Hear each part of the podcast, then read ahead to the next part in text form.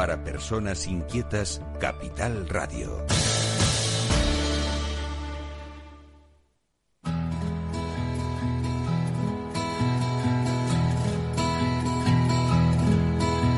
Comienza la caja de Pandora. Al verte sonreír. Al verte sonreír.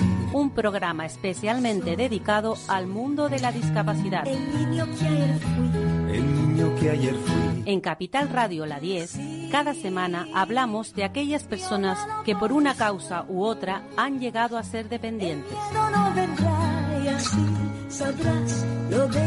Lo presenta y dirige Paula Romero. Caen Caen mil lágrimas al mar. mil lágrimas al mar.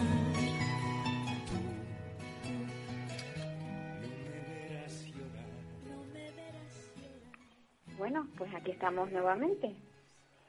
Esto es la caja de Pandora y la abrimos, la abrimos todas las semanas para, para hablar de discapacidad. Y hoy quiero yo tratar un tema que, bueno, pues se habla muy poco de él. Se habla solamente cuando ocurre algo, pero la realidad es que es muy negra. Eh, las residencias de personas con discapacidad o, o- con personas dependientes, no hace falta que sean personas con una discapacidad psíquica, pero también eh, hay personas dependientes, ya mayores, que tienen una capacidad cognitiva buena, pero que realmente están pues, impedidas por, por trastornos pues, físicos que no se pueden mover. Las residencias eh, generalmente son unos lugares que podrían ser hogares maravillosos para las personas que allí residan, pero no siempre es así. Y no siempre es así porque el dinero que dan las administraciones a estos centros, a estos lugares, no se emplea en su totalidad, yo estoy convencida, no se emplea en su totalidad en, en, personal para que aquello funcione bien. Yo eh, hoy os vamos a hablar con una persona que, que ya sabe mucho de esto porque, porque lo ha sufrido en su familia. Ella es, es Débora Castel. Hola Débora. Hola Paula, ¿qué tal? Mm, Débora, yo sé que lo, lo pasaste muy mal, todavía debes tener esa herida ahí, Sí, porque, porque todos recordamos a Juanjo, sí, Juanjo que rodó de residencia en residencia y que buscabais, lo único que buscabais vosotros era que le tratasen debidamente, no queríais nada especial para él. eh, no. Lo que buscábamos al final era, eh, pues lo que busca, bueno, yo creo que es un derecho fundamental, ¿no? Para todas las Claro, personas. claro. Tenga una discapacidad o no, ¿no? Que es la dignidad de las personas. Mm, por lo que sea, Juanjo estuvo siempre eh, Juanjo ya llevaba muchos años así, nosotros eh, lo denunciamos cuando ya, eh, digamos que reventamos y ya dijimos que salga el sol por donde quiera, porque nosotros estuvimos pues aconteciendo durante muchos años muchos abusos que tuvimos que callar por miedo a siempre a represalias, siempre a, a que lo tiren. Eh, estas personas, Juanjo, por ejemplo, tenía un 95% de discapacidad. Bueno, yo hablo ahora de Juanjo, ahora era mi hermano, eh, yo creo que a mí me ha dejado un, un legado, ¿no? Y no me considero una persona activista porque, entre otras, no puedo, o, o sí, eh, mediante las redes, pues sí, eh, intento que crear sobre todo conciencia a las personas que no tienen en su entorno un discapacitado que, que les haga movilizarse eh, para que a estas personas las sean tratadas dignamente. No se está pidiendo tampoco eh, nada que no les corresponda, es un derecho mm, fundamental, lo que te he dicho antes, es algo que nunca debería de perderse. Y sin en cambio, ahora con el tema del coronavirus están saliendo muchas a reflotes. Se ha visto que, que ni personas mayores, ni personas de diversidad funcional, ni nada. O sea, eh, eh, son fondos buitres, Paula. Y los Sí. fondos buitres está todo muy privatizado y al final eh, es, es una lucha constante ¿no? de los familiares de estos dependientes eh, para conseguir siempre algo mejor cuando no debería de ser así. Deberíamos de vivir tranquilos los familiares. Mira, yo hay una cosa que no, no puedo entender, no puedo entender, y es que En el, en el caso de que sean centros privados que lo paguen los familiares, bueno, pues los familiares tienen la tienen, o sea, la fuerza, pueden tener la fuerza para exigir a ese centro que a su a su familiar, al familiar que estén atendiendo, pues se la atienda bien. Pero cuando son las administraciones las que pagan esos centros, ahí los familiares no pueden hacer nada.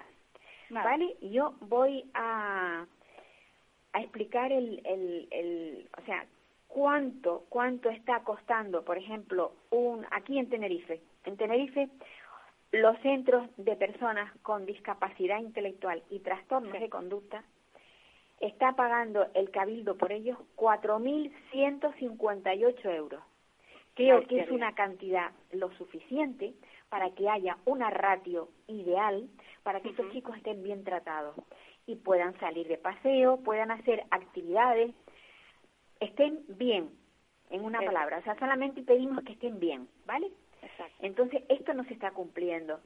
Y yo quería, eh, o sea, cuando hablé contigo, lo que quería era que tú nos contases un poco eh, el sufrimiento que tuviste tú para poder lograr que cambiaran a, Juanjo de un lugar a otro y luego en ese lugar tampoco estaba bien. No, no, sí, el caso es que yo estuve peleando por una, yo, yo luché eh, contra viento y marea y bueno, movilicé muchas eh, plataformas y muchos colectivos para, para pedir eh, sobre todo que Juanjo estuviese en el sitio adecuado.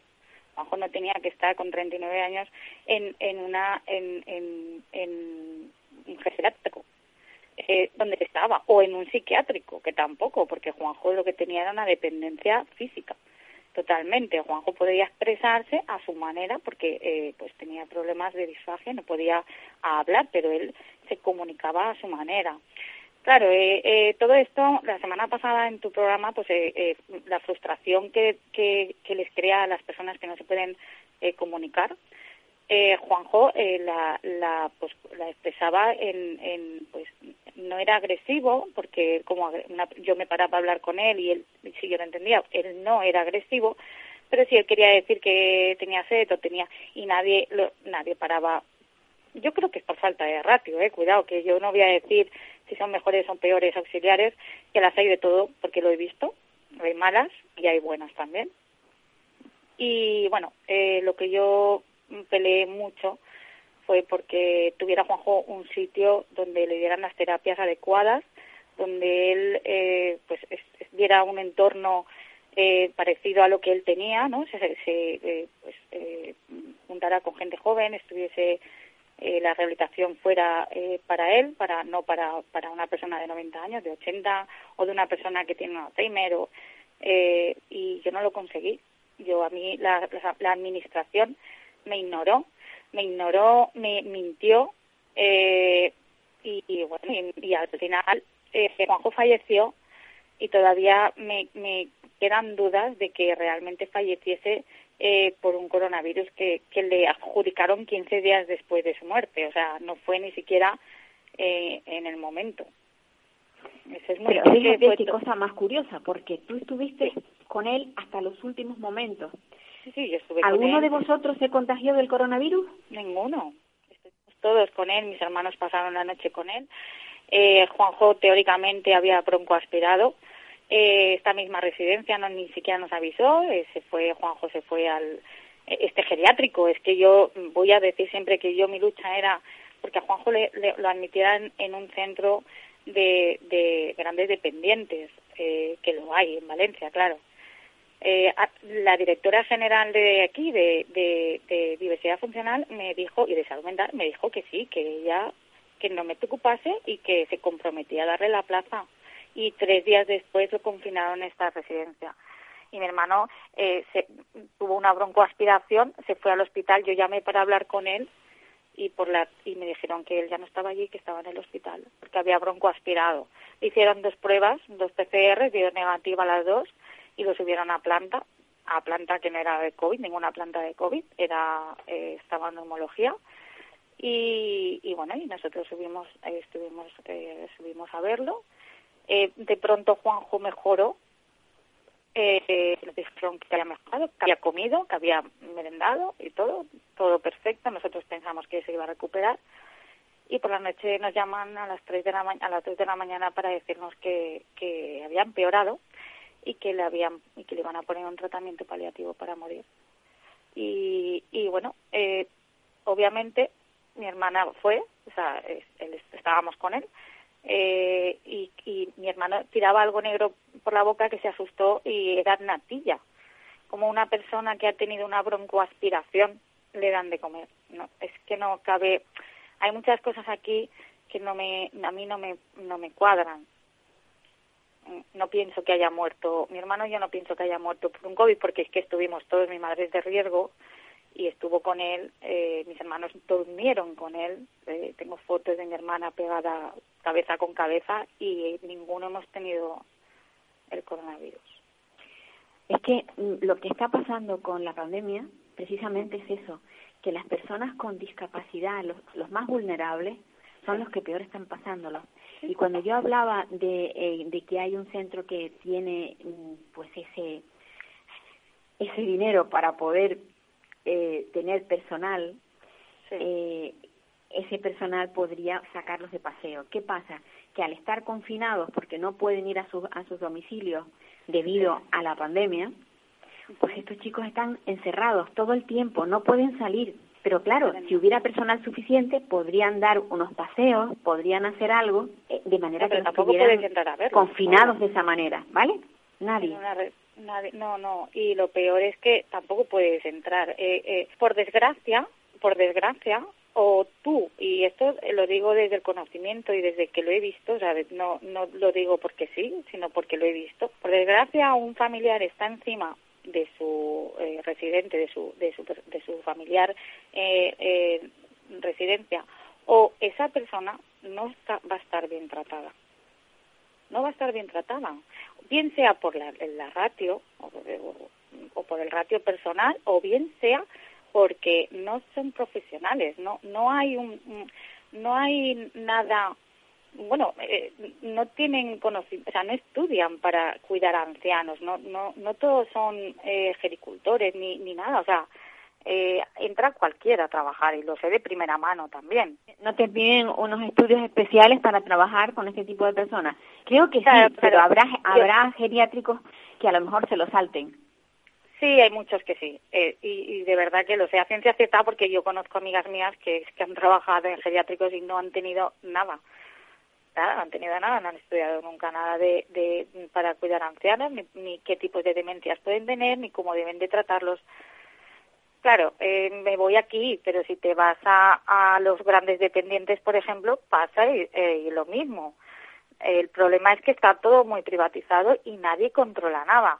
De hecho, en, nosotros cuando denunciamos la primera vez que Juanjo estaba atado, él le supuraba el oído, las uñas no las tenía cortadas y todo esto, nosotros lo, lo, denunciamos en diversidad funcional y según ellos hicieron una, allí una inspección y todo estaba muy correcto.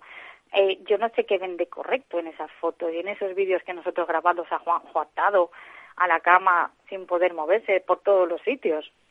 Entonces, eh, cuando tú enseñas eso y te dicen que todo está correcto es porque aquí eh, unos necesitan a los otros y los otros a los unos. Entonces, no va a haber nunca una inspección de verdad.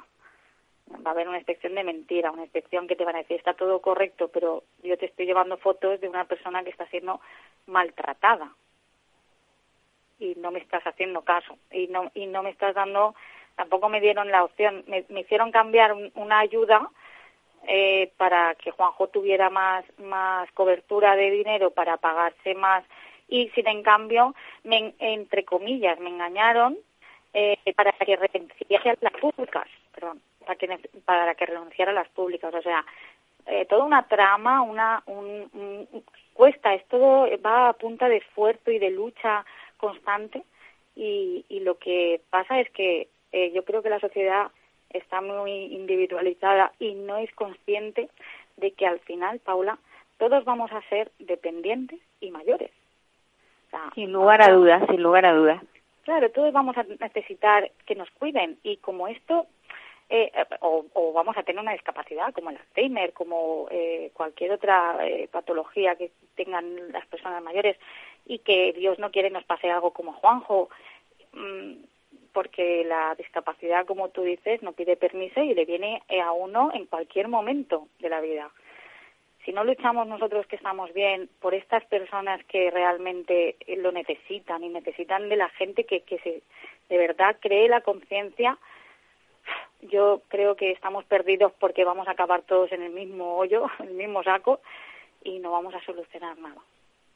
bueno, Tú, tú después del fallecimiento de Juanjo, eh, pues yo yo lo he notado, he notado que tienes muchísimas ganas porque porque no haya más Juanjo. No haya más Juanjo, ni ningún, es que no se lo merece nadie, ni Juanjo ni en cualquier ámbito de la discapacidad debería de, de, faltar eh, la dignidad y, y pues el, el, apoyo de nuestras administraciones eh, a nivel nacional de, de España entera. Eh, la comunidad valenciana a mí me ha dado de lado, ha, sido consciente, ellos han sabido que lo han echado de aquí, de todas las residencias por donde vamos pasando.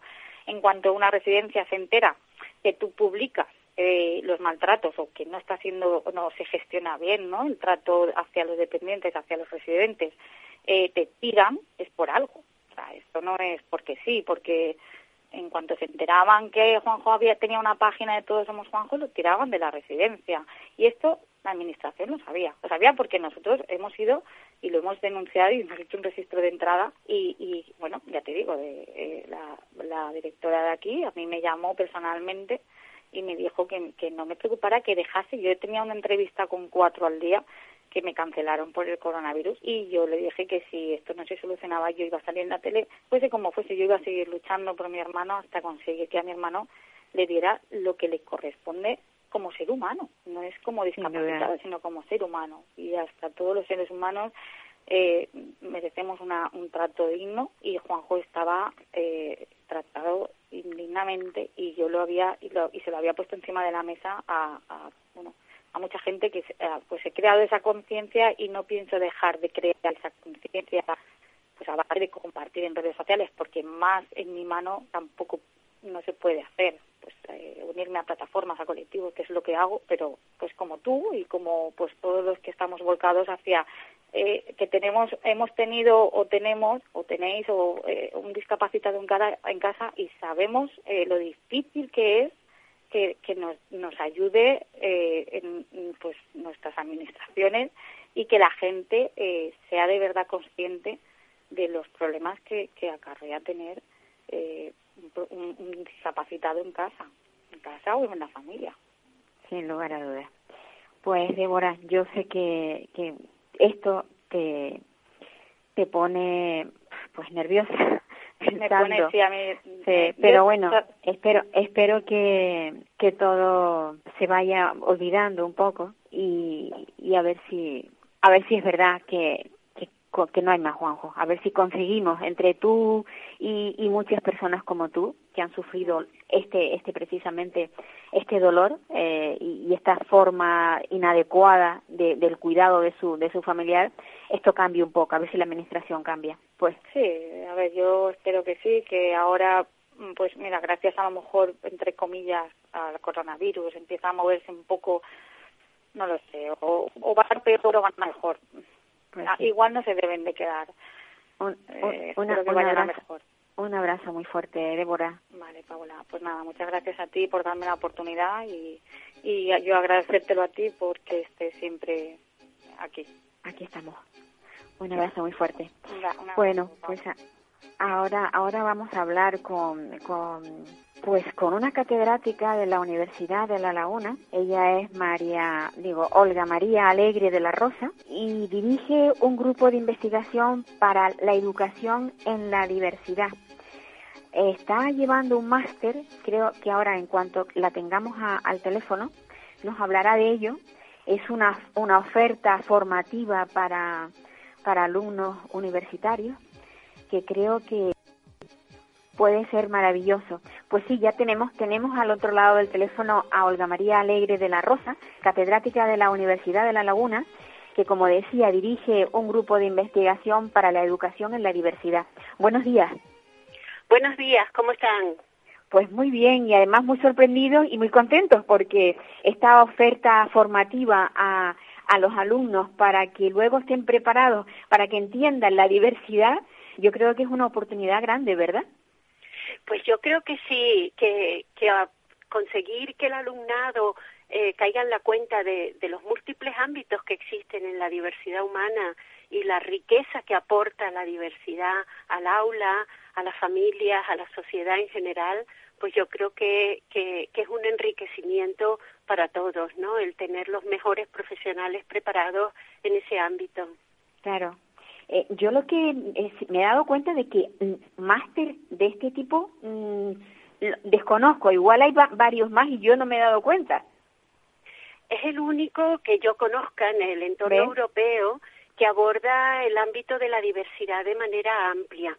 Por Ajá. eso también nos han aprobado un proyecto europeo para extenderlo y que con distintos países se pueda se pueda llegar a acuerdos y convenios para que el alumnado que hace este máster eh, obtenga además la titulación eh, interuniversitaria por distintas universidades europeas. Ajá, pues maravilloso. Yo lo que eh, a mí me gustaría saber el proyecto cómo surgió. Pues comenzó a partir, este máster eh, tuvo una parte presencial eh, que se realizó durante 11 años, un máster muy largo eh, que el alumnado, que las personas que lo realizaron, pues eh, mm, manifestaron grandísima satisfacción. También los centros que los han acogido y los lugares de trabajo.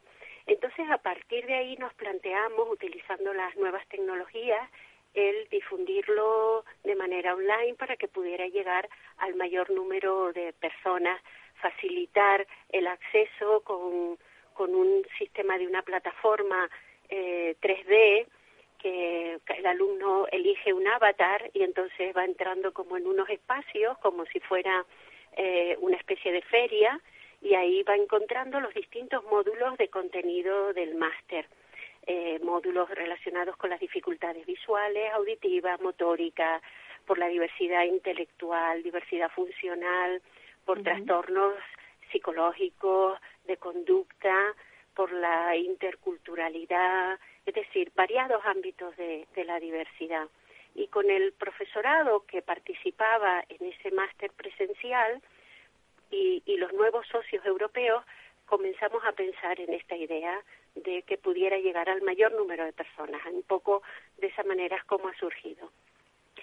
Veo que es muy amplio, o sea, que hay muchos profesionales que pueden acceder a él, o sea, no no no hay dos o tres profesiones, y puede entrar gente de psicología, de pedagogía, de pienso, ¿no? Sociología, trabajo social, medicina, enfermería, Ajá.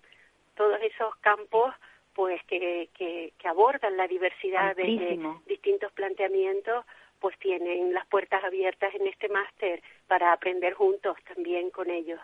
Uh -huh. Bueno, ¿el, el máster empieza o cuándo empezó? El máster ha comenzado, lo que pasa que aún quedan plazas y es posible el poder matricularse incluso por módulos sueltos. Eh. Quien le interesa, pues a lo mejor solamente formarse pues en el campo de las dificultades motóricas, por ejemplo, o del interculturalismo, la exclusión social, o en el ámbito de la salud, de las enfermedades crónicas y de la salud, pues es posible todavía el poder acceder. Para los maestros, la consejería les ha homologado el máster por eh, la especialización de pedagogía terapéutica. Por tanto, los maestros tienen además ese plus que pueden tener la, además la especialización. Sí, en el día a día, ¿no? Por eso Exacto. la importancia tan grande de, de las prácticas que ha tenido siempre este máster, eh, eh, un número importantísimo de, de prácticas en centro, porque es verdad que, que todo lo que es la experiencia mm, de, de otro profesional, ponerte al lado de otro, te ayuda muchísimo. Pero también la voz de los padres. Yo siempre les digo a, a mis alumnos eso. Eh, los padres saben mucho de, sus hijos y en ese día a día que estás con tu hija, en tu, en tu caso, pues claro que tienes una información muy rica de qué cosas le gustan, a qué cosas reacciona, qué le refuerza, eh, de qué manera podemos ir trabajando con ella. Y entonces es muy bueno que, que esa interacción entre las familias, los padres, la madre los abuelos. eh, sí, sí, pues los abuelos también son muy, además son muy duchos, digamos, en el tema. Los hermanos, hermanos mayores también es otro mundo interesante de, de, de cómo cuidan a, a sus hermanos, etcétera, cómo maduran tan pronto esos niños y niñas, eh, sintiéndose un poco responsables de sus propios hermanos, ¿no? Y ese ese valor que ellos aportan también eh, es muy rico para para cualquier intervención educativa o social.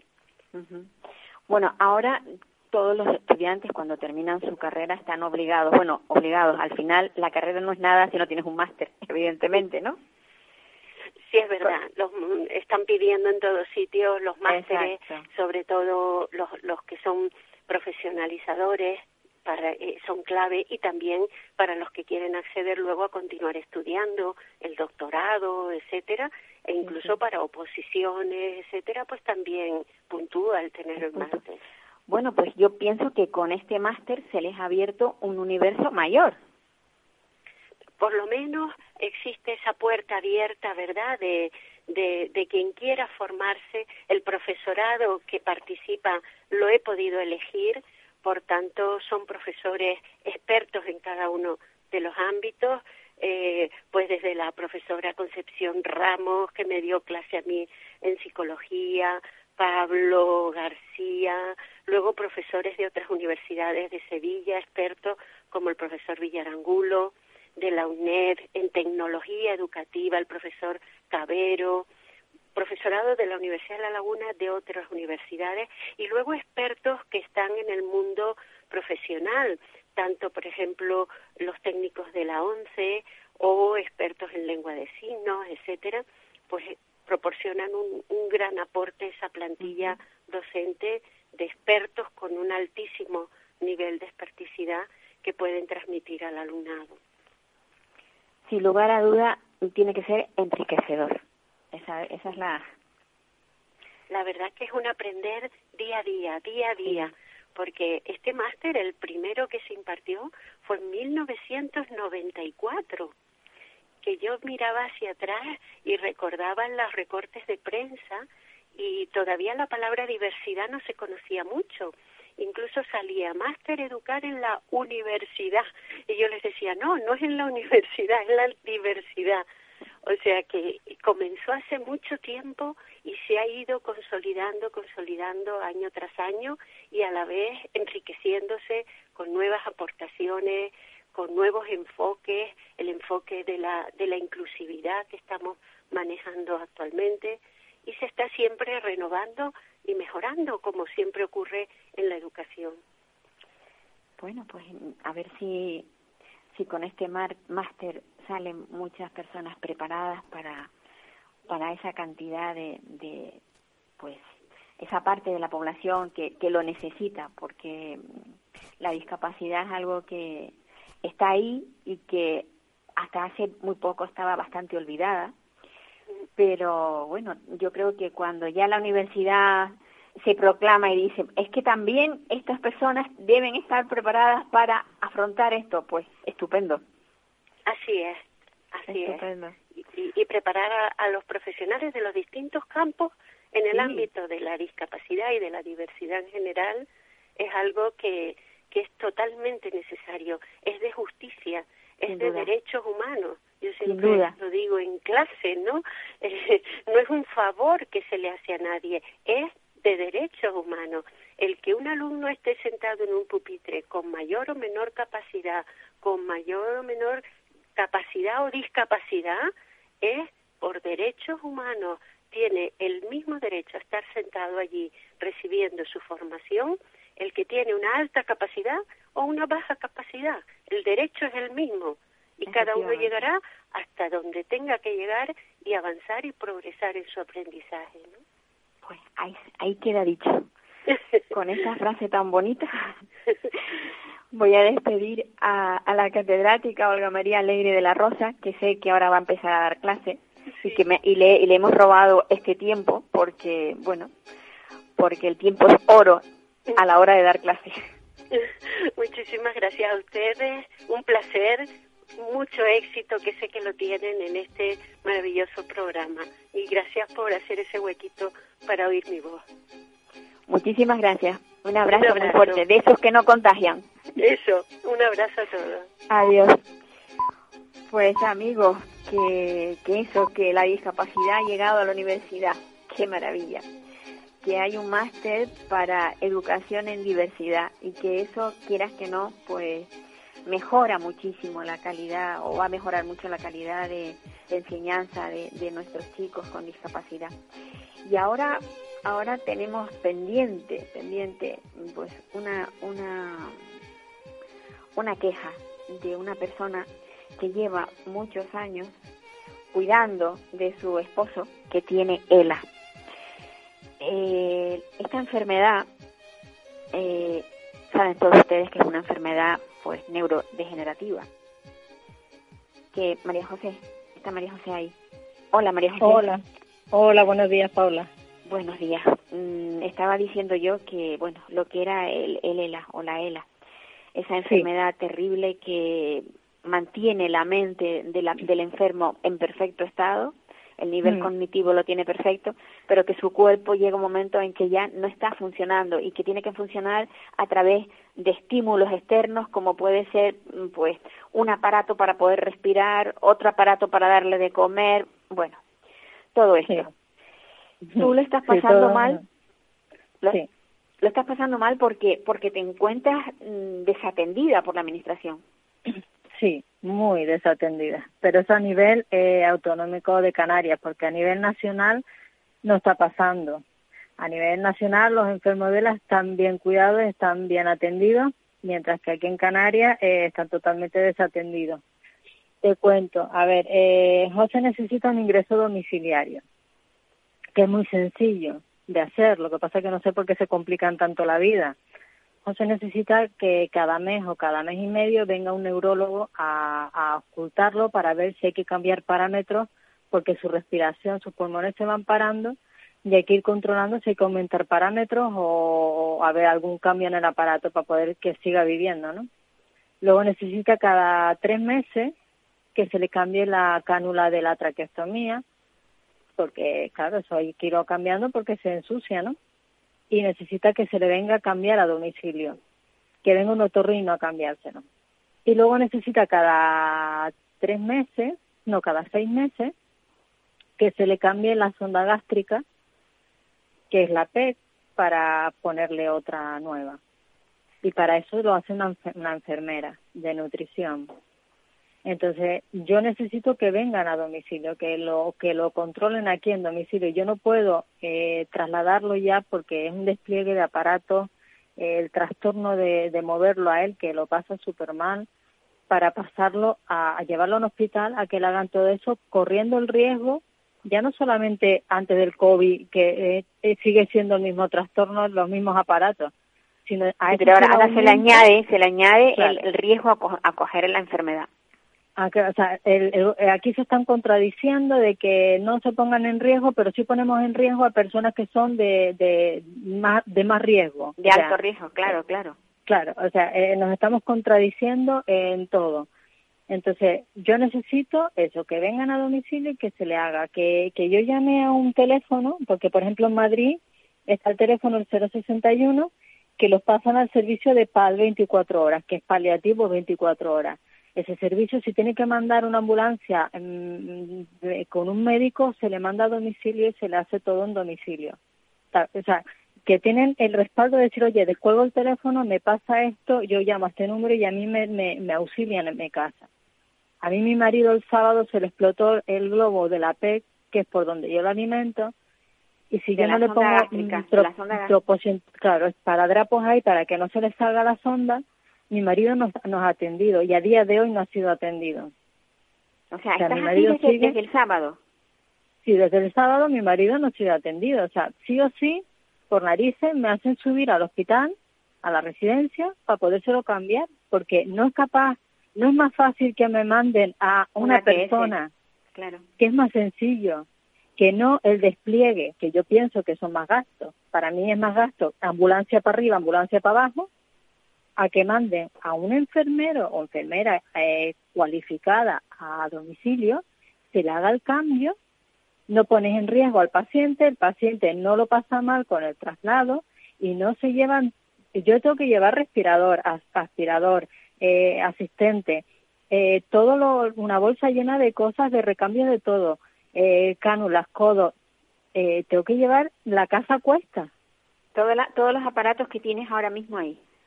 Claro, yo tengo que llevar todo, entonces eh, no es más sencillo hacer eso, ¿qué les cuesta? Si yo, para mí, o yo estoy loca, para mí la seguridad social es a nivel nacional, ¿no?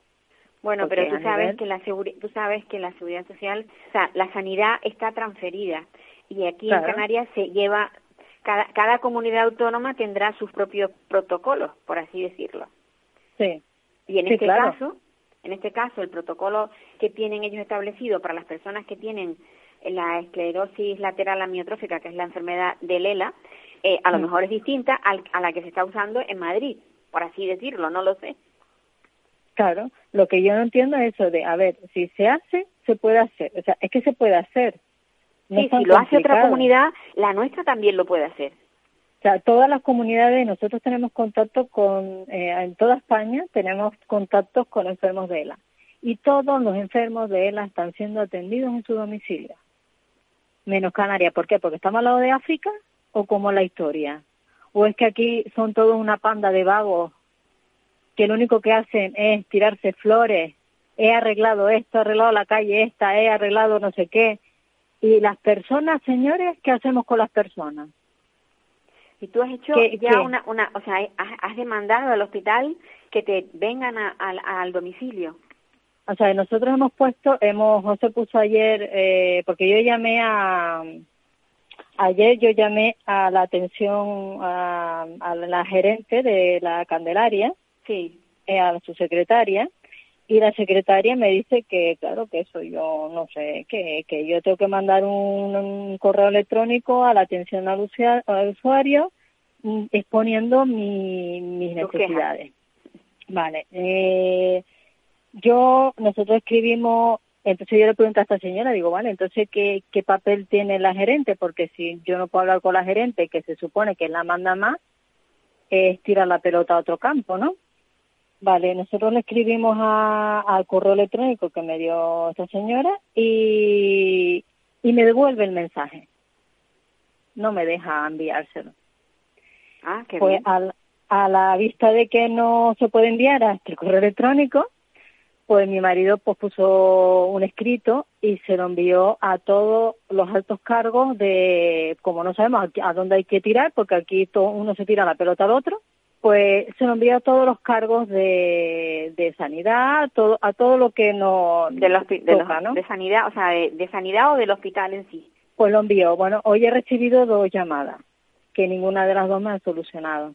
Eh, pues una me dice que claro que, que no que ella no sabe que no que, que ella no puede solucionarlo que me ponga en contacto con la gerente claro pero ella me puso en contacto con la gerente y la gerente me manda a mandar a atención al usuario y la otra pues una enfermera que claro que, que tampoco pueden hacer nada. O sea que a ver me están mandando las marionetas. Yo no necesito las marionetas yo necesito a los que mueven los hilos. Que que, que, o sea es, que esto se está escuchando y yo mm, a ver los oyentes que mm, que alguien que esté oyendo que llame por teléfono y diga qué es lo que está pasando porque que esto mm, es incomprensible. Claro es que ya no solamente es José sea, yo hablo porque a mí me toca José. Pero ¿cuántas personas están en esta situación? O sea, tú no puedes ir a un centro de salud porque te duele una muela, porque te pones en riesgo, no señores, a una, cita telefónica porque no puedes estar viniendo al centro de salud porque eh, con el COVID puede haber riesgo. Y perdona, ¿y me hace subir una persona con ELA con alto riesgo a cambiar una, una sonda gástrica? ¿Hacerle una revisión? A cambiar una cánula que ahora le toca la cánula del otorrino. No pienso, no puedo subirlo. O sea, si mi marido muere en mi domicilio, a la seguridad social se le va a caer el pelo. Porque si se muere mi marido en domicilio va a ser por culpa del gobierno de Canarias, porque no está a la altura del, del pueblo, no está a la altura, dan vergüenza. Entonces, van les van a caer una demanda porque no es, porque yo lo cuido, yo estoy haciendo el trabajo de tropocientos mil, de tropocientos mil trabajadores de la seguridad social, de sanidad. Yo soy enfermera, yo soy neuróloga, yo soy eh, fisioterapeuta de respiratoria, yo le hago las curas, eh, yo soy auxiliar. Señores, eh, estoy haciendo cinco o seis trabajos. Nadie me está pagando un sueldo, no estoy cotizando. Yo pido nada más que vengan 10 minutos, 15 minutos a hacer un mínimo trabajo y no son capaces, porque yo no tengo un título sanitario y he aprendido porque no me ha quedado otra. Pues sí. Entonces, no entiendo, no entiendo a, a dónde más tengo que ir porque mm, me va a explotar la cabeza. ¿Sabes? Es que no sé qué más hacer. Que, sinceramente, yo, yo, yo puesta en tu lugar estaría igual de, de preocupada y, y, desorientada también. Estaría igual de desorientada. Claro. Claro que es, es, es eh, eh, es que es incomprensible, es que no hay explicación para para lo que se está para lo que se está haciendo, es que no no no hay ninguna explicación, no hay, es inhumano, inhumano, porque si esto le tocara al hijo de de un alto cargo, al sobrino de, al hermano de, a la mujer de o al marido de, seguro, seguro que no está pasando por lo que yo estoy pasando. Bueno, no lo, no lo podemos saber, pero mm, yo también pienso igual que tú. probablemente, probablemente sería distinto, probablemente sería distinto. Hombre, ¿cómo está José ahora? Él está, eh, bueno, mantenido con respiración asistida, con, pero ¿y cómo está de ánimo? Mal, mal, porque no nos los están poniendo fácil. Eh, yo según veo lo que quieren conseguir, que se lo he dicho mil veces, es que él muera. Él quiere morir, él muchas veces me dice que me, que me, me duerman y me quiero morir, porque para vivir es, y, que no me atienden, prefiero no vivir. ¿Sabes? para que una persona decida, o sea, no quiere la eutanasia, no se puede legalizar porque porque no se puede, porque no tal, porque no cual, porque las personas tienen que vivir. Pero las personas quieren vivir dignamente. Efectivamente. Entonces, José quiere vivir, pero dignamente. Yo doy mi vida por José. Yo estoy aquí a piñón. Yo no tengo vida. Yo estoy encerrada en mi casa y a mí que me vengan enfermeras, médicos quejándose si estoy cansado por el COVID, eh, me da vergüenza. Porque yo estoy 24 horas, 365 días al año con mi marido, día y noche, que yo no duermo muchas veces y no me quejo. Y no estoy cobrando un sueldo y no voy a descansar los fines de semana y no me voy de vacaciones. Cada uno elige lo que trabaja. Y si cada uno elige lo que trabaja, que apechugue con lo que trabaja. Porque para eso estudian lo que estudian. Un bombero no se queja de que tiene que apagar tres fuegos o cuatro fuegos. Los apaga y punto porque es su trabajo y es lo que ha decidido. Entonces, lo que tienen que buscar, mi abuela siempre me decía, quien quiere busca soluciones y quien no busca excusas. A mí, para mí, esta gente está buscando una excusa. Porque la solución es muy fácil, pero hay que querer. ¿Sabes? Porque poder, si todas las comunidades autónomas pueden, Canarias, como siempre, estamos a la cola de, estamos a la cola de dependencia, estamos a la cola de sanidad, estamos a la cola de todo. Pues tengo, porque Canarias siempre está a la cola. Tengo que darte la razón porque la realidad es esa, no, es otra. En fin, Mari, mm, no sé, no sé ni qué decirte. que, que tengas suerte, porque es que yo creo que ya es cuestión hasta de suerte. A ver si por casualidad esto lo escuchan los políticos de turno y dicen, por favor, que manden a alguien a casa de este señor a resolver el problema que tiene yo que si alguien me está escuchando, que les quede claro que yo no voy a parar hasta conseguir lo que es mi propósito. Y no voy a parar a donde tenga que llegar. O sea, mi propósito no tengo otra cosa que hacer, sino cuidar a mi marido y, y, hacer que su vida sea lo más, lo más digna posible, dentro de, mi, dentro de mis posibilidades. Y entonces no voy a parar, no voy a parar y que quede claro eso, que si le pasa algo porque no es atendido, se les va a caer el pelo. Porque no voy a parar, le pase o no le pase.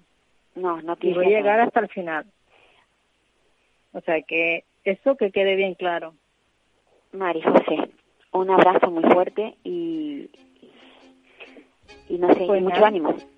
Gracias por estar ahí, Paula, siempre y apoyarnos y dar visibilidad que, que todas tocan para dar visibilidad a esta cruel enfermedad y de las peores que hay. Pues sí, la verdad que sí. Mm. Un abrazo también para José. Mu- muchos besos, Paula. Pues ya ven ustedes cómo, cómo estamos, cómo, cómo está viviendo esta familia, esta mujer que lleva tantísimos años con haciendo, como decía ella, tantas profesiones sin tener títulos de ninguna de ellas. Y ahora también me gustaría, a ver si tenemos todavía tiempo para hablar con, con la asociación de de esto de, de daño cerebral adquirido. Esta es una asociación que está luchando pues por dar visibilidad sí, a las personas que tienen o que han sufrido pues un daño cerebral así de forma fortuita. Arturo Rincón es el, el presidente de esta asociación. Buenos días, Arturo.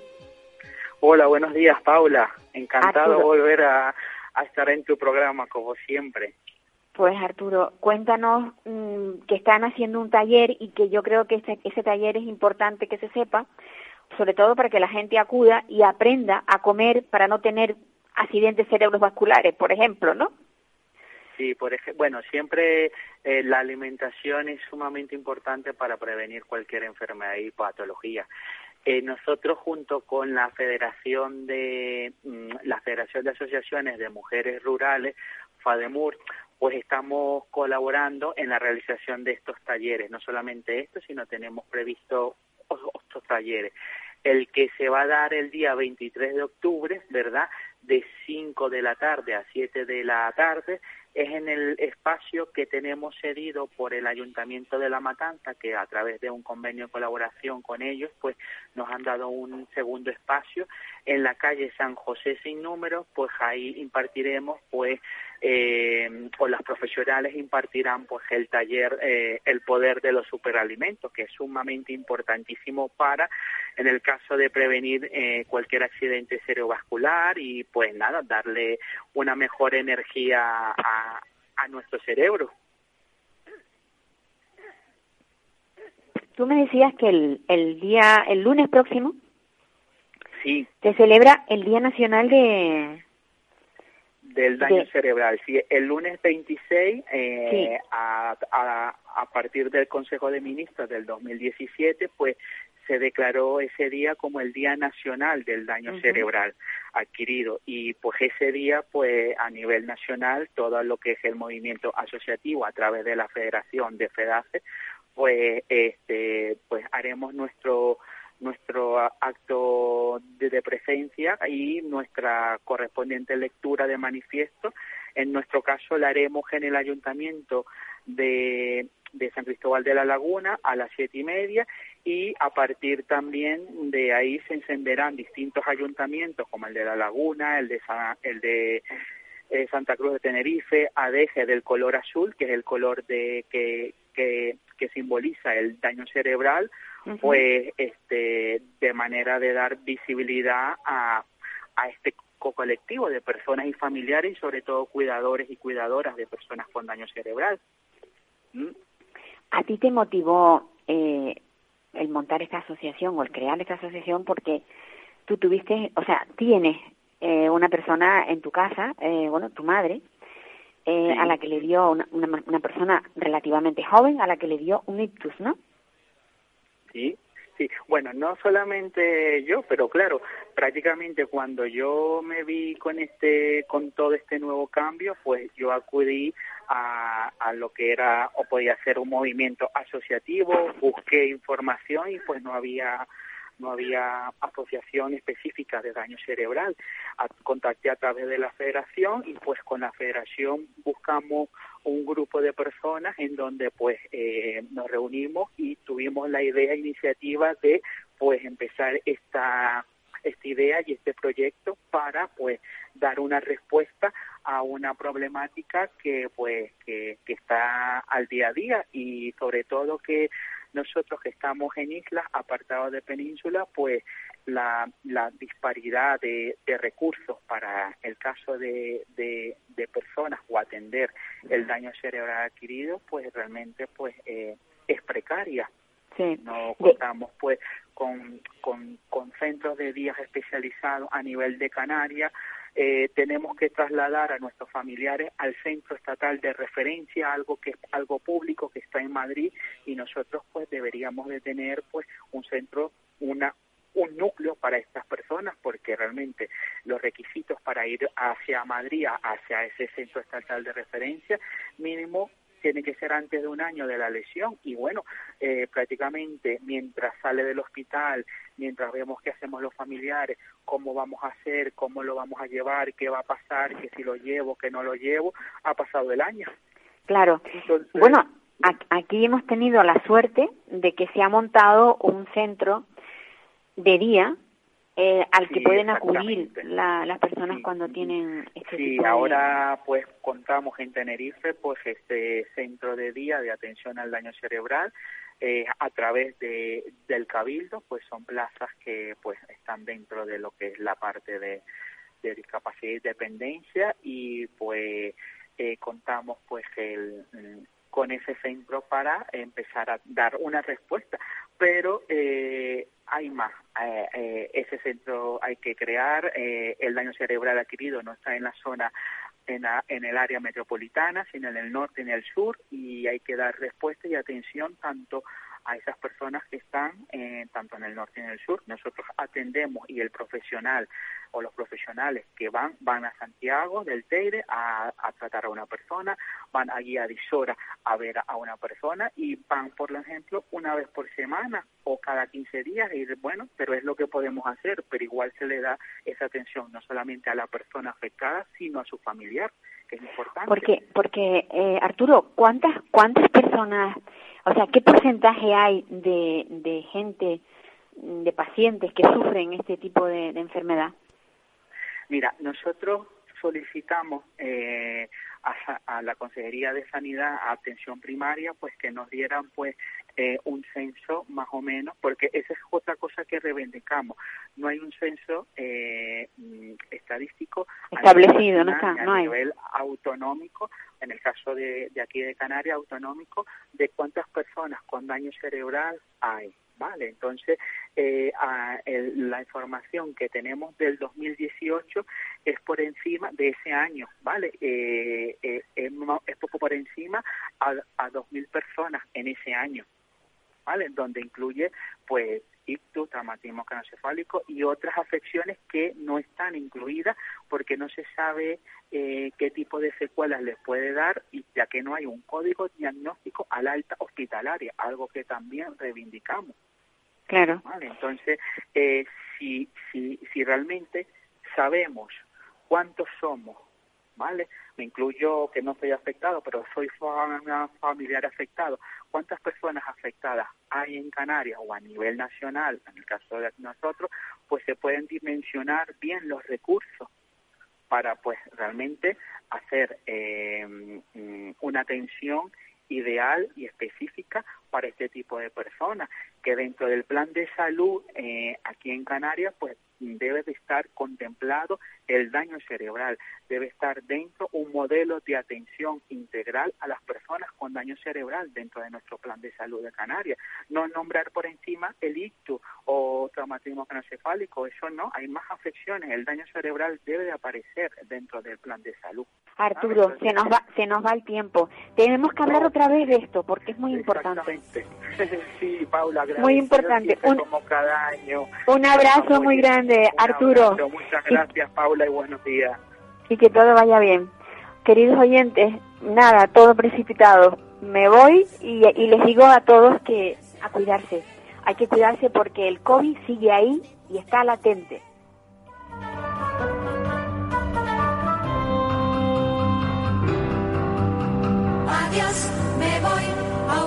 Me voy, a obedecer Me voy si hoy por fin pruebo el champán. ¿Puedo?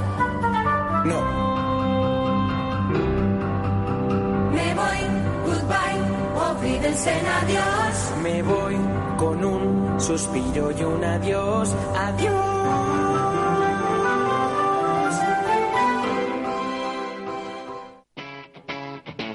Capital Radio.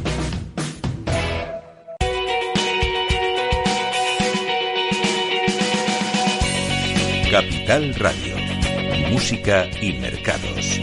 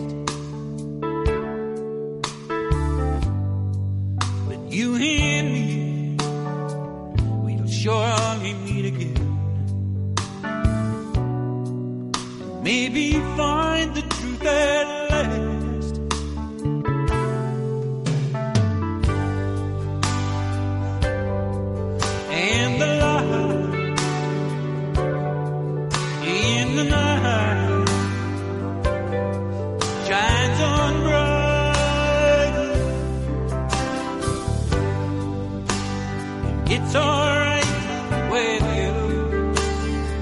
It's alright with you.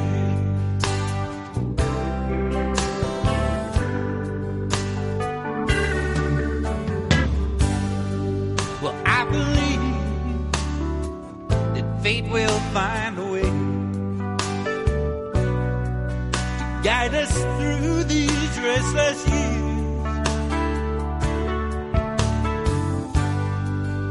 yes, I know. We will speak one day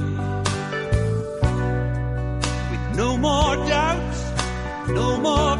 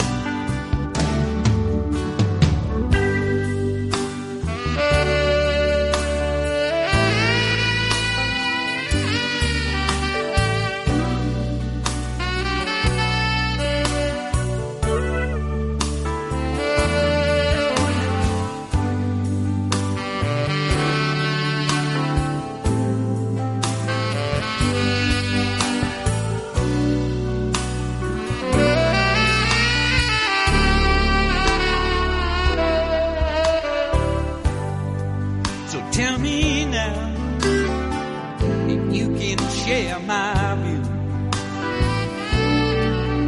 Tell me where you're coming from.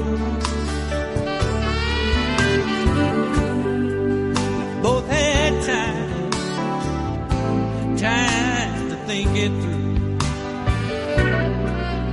Know just where we both